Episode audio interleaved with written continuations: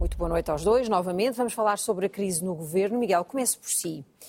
Estes erros que têm vindo a ser cometidos, uh, podemos chamar-lhes ainda casos e casinhos, como o Primeiro-Ministro se queixa, ou, ou já há aqui uma questão estrutural no funcionamento deste governo que não está a correr bem? Não, como se costuma dizer, às vezes o que nasce torto, tarde ou nunca se endireita. Vamos ver se ainda, se o Primeiro-Ministro ainda vai a tempo de endireitar, seguramente ainda tem tempo disso. Uh, eu não sou daqueles que acho que com eleições há tão pouco tempo e com um mandato político claro, seja a altura de estar a colocar em causa e a sequer a discutir a, questão, a hipótese de eleições antecipadas, mas seguramente parece que houve ali um problema na constituição na organização do governo, um, mas também há, ao mesmo tempo, às vezes, coincidências, uh, que não deixam de ser, neste caso, ainda mais graves do que nos casos anteriores, porque afetam figuras do governo com particular peso político dentro do governo, como era o ministro Pedro Nuno Santos e é também o ministro Fernando Medina. E essa é a grande dificuldade do, do primeiro-ministro. Os casos anteriores, com exceção daquele que já tinha envolvido Pedro Nuno Santos, envolviam figuras menores do governo e era sobretudo um desgaste, digamos, por picadas pequenas, mas contínuas. Este é um caso que assume uma dimensão muito maior, porque tem, sobretudo, a ver dois pesos políticos dentro do governo. É? Mas que se resolve? Eh, não vamos ver se resolve ou não. E, quando pergunto isto, não, não, estou a dizer se é preciso de dissolver o governo ou não. não a, questão, a questão não é essa. É eh, se isto atinge gravemente, em termos eh, políticos, a estabilidade do governo. Eu acho que o Primeiro-Ministro e, e, o governo saem claramente fragilizados desta, desta crise. Uh, claramente. Uh, agora, na política, eu também aprendi, tudo muda muito rapidamente. Certo. Aqui há duas semanas atrás, nós estávamos a falar da fragilidade política do Presidente da República, depois de algumas declarações infelizes, e de como o Primeiro-Ministro tinha vindo em socorro do Presidente da República. Agora estamos aqui a discutir o contrário. É o Primeiro-Ministro está numa situação de forte fragilidade. Um, eu acho que, eh, como dizia a mensagem hoje do Presidente da República, nós temos de ver de que forma é que o Primeiro-Ministro responde a isto. Uhum desde logo na reorganização que irá fazer ou não do governo, mas sobretudo nas políticas concretas. Em última análise, este desgaste político é importante porque pode tornar mais difícil ao governo fazer aquilo que deve ser a sua função, que é governar no sentido de responder às dificuldades que o país enfrenta num ano que é um ano pleno de desafios. Vamos ver se o Primeiro-Ministro consegue, pelo contrário, fazer, digamos, das fraquezas da fragilidade atual força para conseguir responder. E acho que no final de 2023, e sim é que eu acho, 2024 começa a apontar-se como um ano que pode ser muito decisivo em termos de, de, desta legislatura e de saber se ela irá até ao final ou não. Eu direi que se o Primeiro-Ministro continuar a existir situação de desgaste, se a situação económica e social se continuar a agravar. Ou, um, nós provavelmente poderemos ter, após as próximas eleições europeias, aí sim um momento de crise política e uma antecipação das eleições. Mas, quer dizer, mas como digo, eu nunca faço previsões em política, é uma antecipação de cenário face àquilo que vemos hoje, mas tudo pode mudar também rapidamente. João, que avaliação faz do, do impacto que isto teve no governo? Há uma coisa que me parece óbvia e que não pode ser escamoteada, independentemente da posição que se tenha em relação ao governo, e a minha é de indefetível apoio, é que houve coisas que correram mal e escusavam de ter corrido mal e que revelaram alguma fragilidade dos processos de escolha.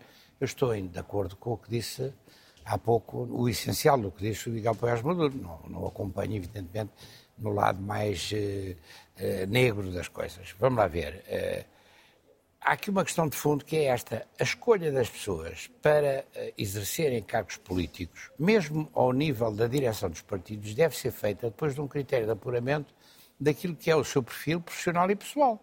Porque, evidentemente, as pessoas hoje estão, estão, estão, têm que estar disponíveis para um escrutínio total da sua vida.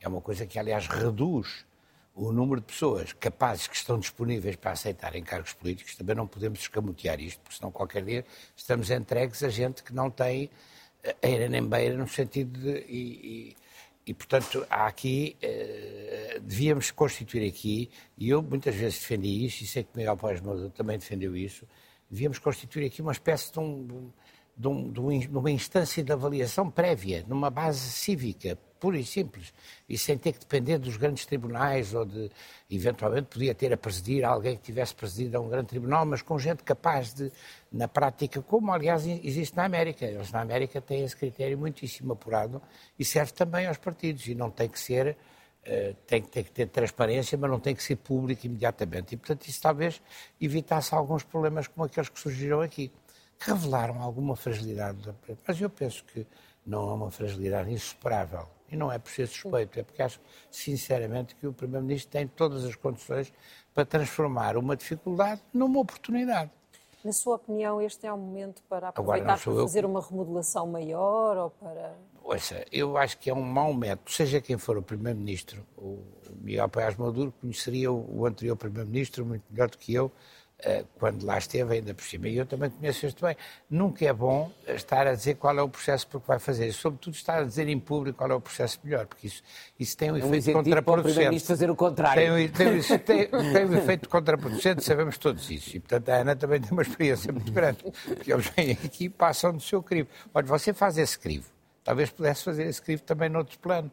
Quando, o problema é que depois há um secretismo que é uma coisa que é insustentável, mas isto toca todos os partidos, da extrema-esquerda à extrema-direita.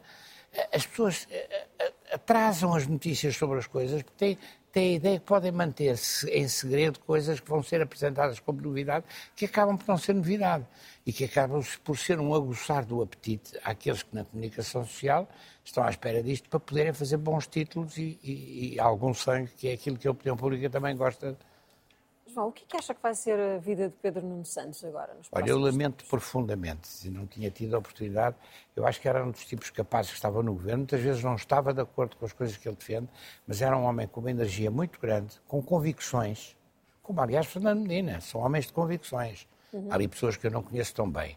São homens de convicções, são socialistas, são sociais-democratas a sério, da velha tradição social-democrática, e são gente com vontade de fazer coisas e de servir o público. São gente desapegada do ponto de vista material. Quer o, quer o, Fernando Medina, quer o, Miguel, quer o Pedro, o Pedro Nuno Santos. São pessoas absolutamente desapegadas. Agora, acontece depois, há sempre, à volta do poder, há sempre uma nuvem, uma nebulosa imensa de gente que se oferece, que aparece, que, que parece a melhor de todas. Eu podia, se tivéssemos tempo, contava histórias internas. Olha, do tempo do secretário-geral das Nações Unidas, quando era secretário-geral do PS e quando surgiu, e as pessoas que aparecem logo a seguir e que fazem tarefas que as outras não fazem, que chegam a horas, etc. E por essa via conseguem seduzir aqueles que têm responsabilidades de poder e que têm imensas coisas para fazer. Bom, Pedro Nuno Santos, sabemos, tem ambição de poder dentro do, do PS. Acha Isso é uma matéria que tem que falar com ele. Tem que falar com ele.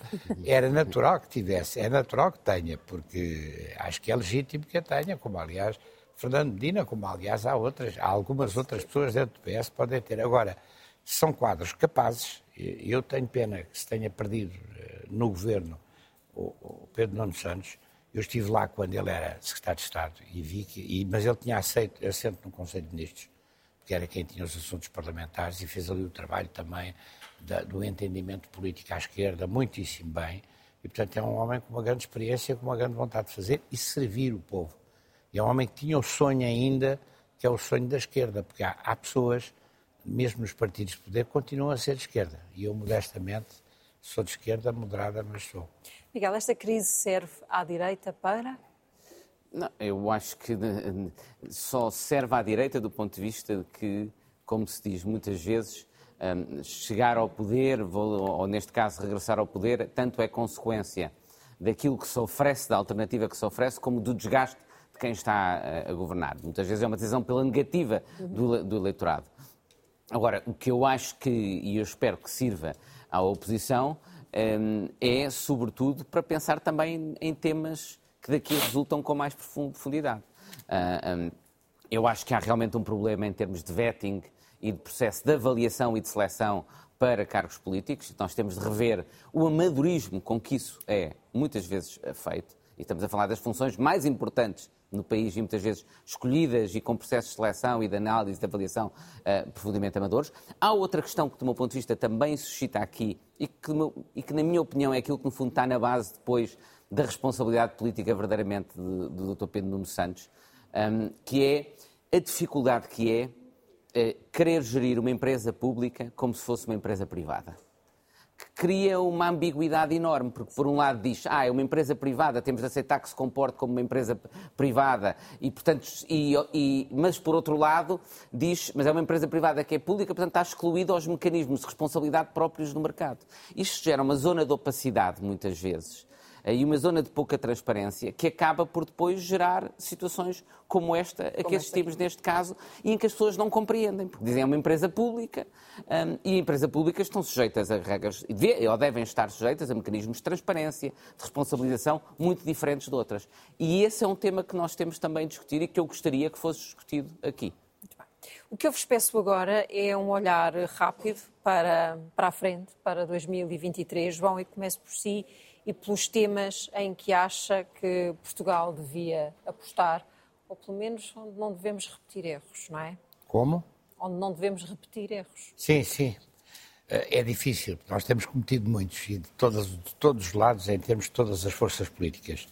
E há que nessa matéria também ter a humildade de reconhecer. Olha, por exemplo, uma das coisas que me custou hoje ouvir o discurso do, do Presidente Lula eh, foi não haver ali também uma componente de autocrítica e de humildade para assumir porque a verdade é esta: se, se aquele, se aquele energúmeno fascistoide, que era o Bolsonaro, foi eleito, foi porque o PT e o Lula cometeram muitos erros. Eu desejei a vitória deles e estou contente com a vitória deles, mas espero que se emendem em relação a esses erros e dêem uma oportunidade ao Brasil que ele merece, na lógica daquilo que o nosso Presidente estava a falar sobre nós, eliminar a pobreza e as desigualdades que são ainda mais gritantes no Brasil do que aqui. E, quer dizer, eu acho que nós temos que, temos, que, temos que nos concentrar em três ou quatro coisas absolutamente fundamentais.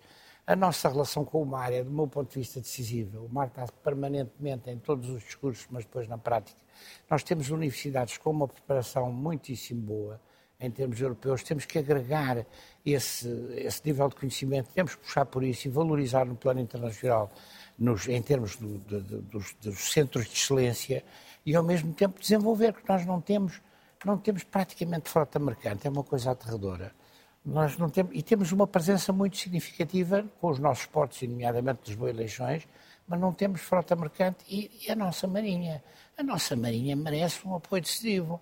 Tem agora à, frente um homem que é uma grande figura nacional, ganhou esse estatuto pelo mérito do trabalho que desempenhou eh, ao nível do processo de vacinação, merece confiança, como aliás o nosso chefe de Estado-Maior-General, também é um grande oficial general da Marinha, o, o Almirante Silva Ribeiro, um grande académico também. Olhar Portanto, o mar para mim, para mim que o mar, o mar outra coisa. Ferrovia, ferrovia, ferrovia. Não me fala em aeroportos. Olha, aí tem um tema em que eu era, tinha uma divergência séria com o meu primeiro-ministro, António Costa, e com o anterior ministro das Infraestruturas, o Pedro Nuno Santos. O aeroporto é um disparate inacreditável, é uma história que nos contam há 50 anos e vão continuar a contar.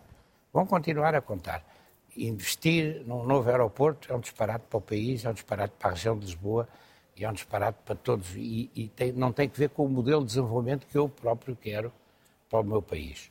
Mar e ferrovia. Miguel.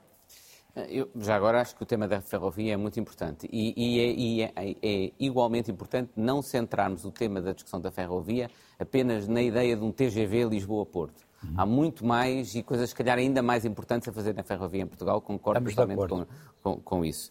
Acho que uh, os grandes desafios que nós temos têm a ver com uh, o crescimento económico e a demografia. Uh, e, porque a demografia, a demografia está depois na base da dificuldade de sustentabilidade do nosso Estado Social a 30, a 30 40 e 50 anos. E é isso que nós temos de, de, de, de abordar e, e, esses desafios nós temos de enfrentar. Temos de conseguir, como disse aliás o, o Presidente da República, atrair investimento, atrair recursos humanos qualificados como resposta à demografia e porque é fundamental para crescer em valor na nossa economia.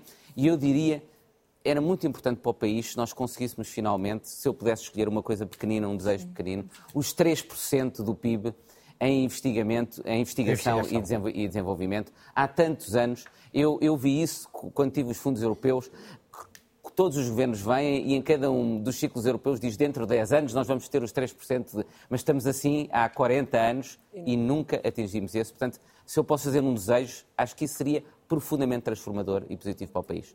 Miguel Poiás Maduro e João Soares, obrigada aos dois. Boa noite. Boa noite. E bom, bom ano. Bom ano. Ana.